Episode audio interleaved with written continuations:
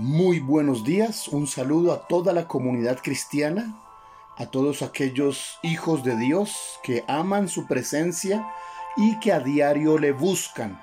Es la mejor decisión que usted puede tomar, cada día dedicar un tiempo, unos buenos minutos para estar en la presencia del Señor.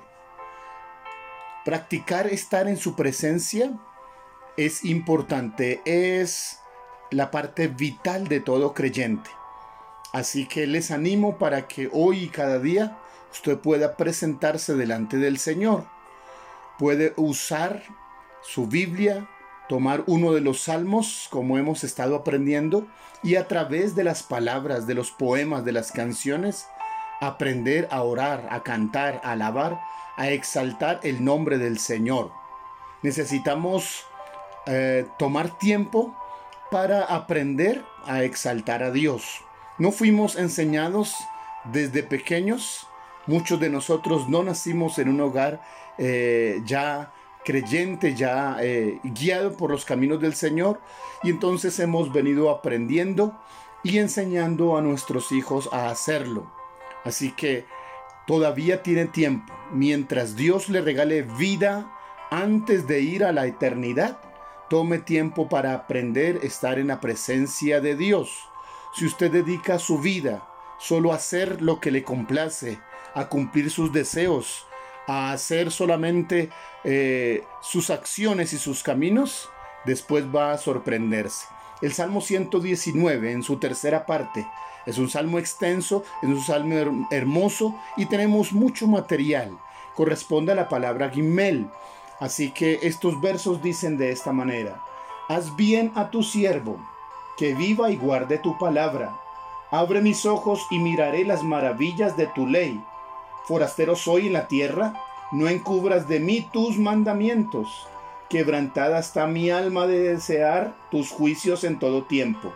Reprendiste a los soberbios, los malditos, que se desvían de tus mandamientos. Aparta de mí el oprobio y el menosprecio porque tus testimonios he guardado. Príncipes también se sentaron y hablaron contra mí, mas tu siervo meditaba en tus estatutos, pues tus testimonios son mis delicias y mis consejeros.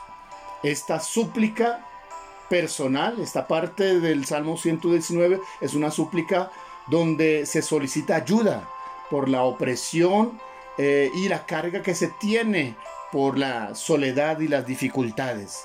Si usted está un momento hoy pasando por dificultades, por carga, por cierta soledad, quizás estos versos le inspiren a acercarse a Dios.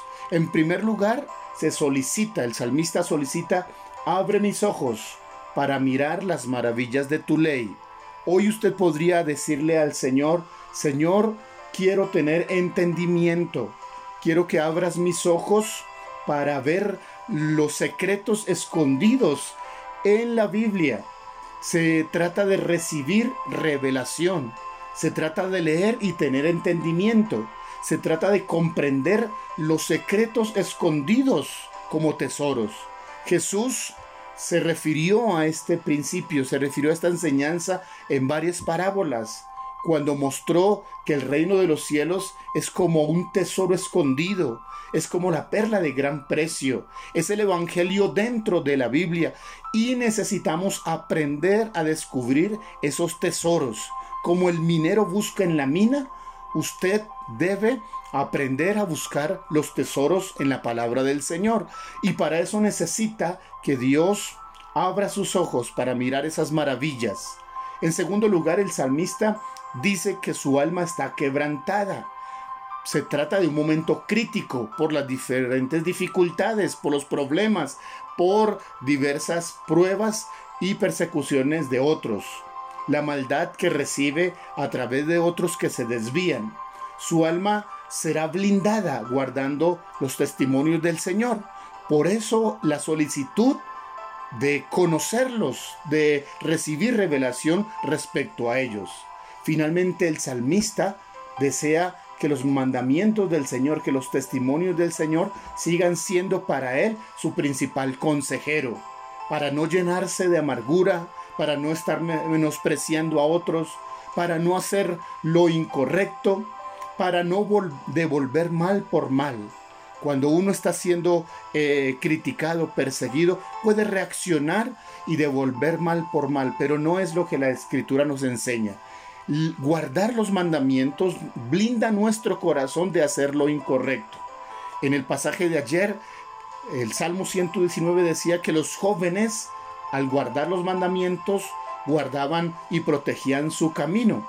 Así será de manera individual, de manera personal. Y el salmista dice que los mandamientos de Dios sigan siendo su consejero principal para blindar, para guardar nuestra vida de la maldad. Solicitemos a Dios revelación por sus palabras.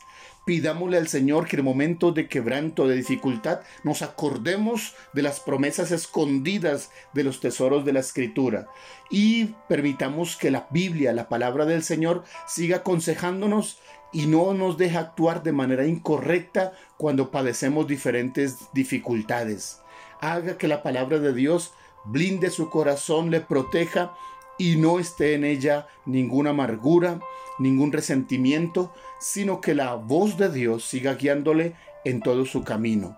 Que hoy la bendición de Dios y las palabras del Señor le guíen en cuanto todo lo que usted haga en el nombre de Jesús.